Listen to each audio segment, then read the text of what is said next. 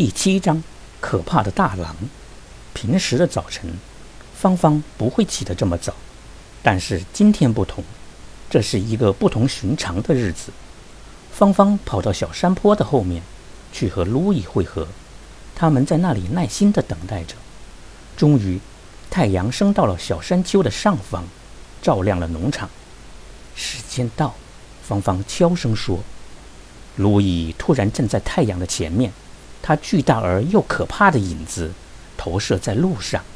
就在这一刻，芳芳装出一种粗粗的声音，用尽所有的力气吼道：“再见，我的孩子！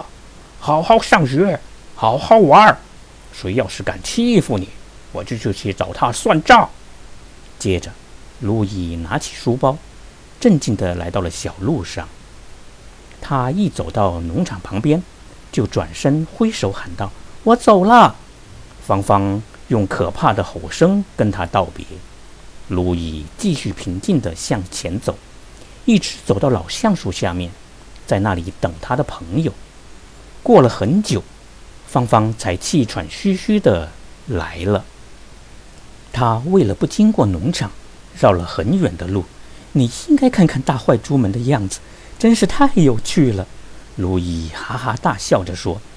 两个好朋友谈论着刚才的事情，笑了半天，然后急急忙忙地往学校跑去。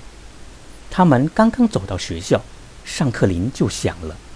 路易笑着对芳芳说：“下课我们还玩大灰狼的游戏吧？”“当然。”芳芳回答。“这一次我一定要抓住你，然后一口把你吃掉。”